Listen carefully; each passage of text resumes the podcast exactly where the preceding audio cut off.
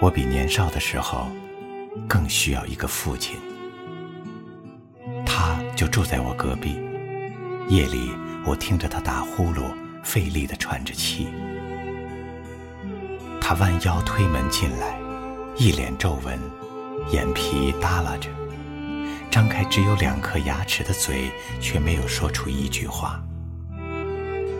我们在一张餐桌上吃饭，他坐上席。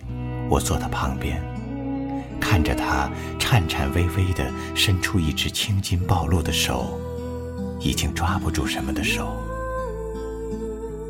这该是数年之后我自己的样子吧？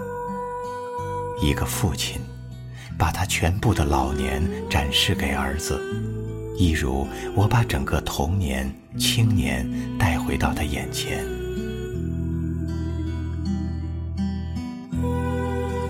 在一个家里，儿子守着父亲老去，就像父亲看着儿子长大成人。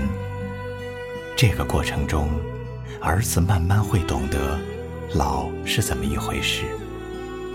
有父亲在前面趟着路，父亲离开后，儿子会知道自己四十岁时该做什么，五十岁、六十岁要考虑什么。到了七八十岁，该放下什么，去着手准备什么？可是我没有这样一个老父亲。我活得比你还老的时候，身心的一部分仍旧是一个孩子。我叫你爹，叫你父亲，你不再答应。我心里叫你爹的那部分，永远的长不大。多少年后，我活到你死亡的年龄，三十七岁。我想，我能过去这一年，就比你都要老了。作为一个女儿的父亲，我会活得更老。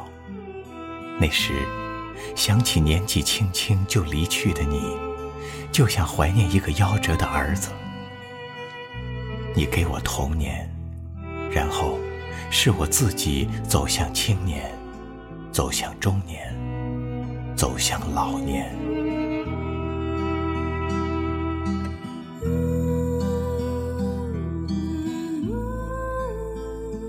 我的女儿只见过你的坟墓，清明，我带着她上坟。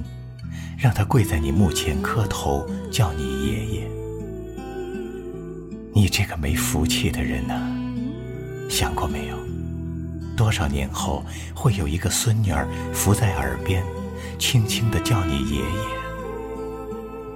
如果你能想到，当年会不会坚持的活下来？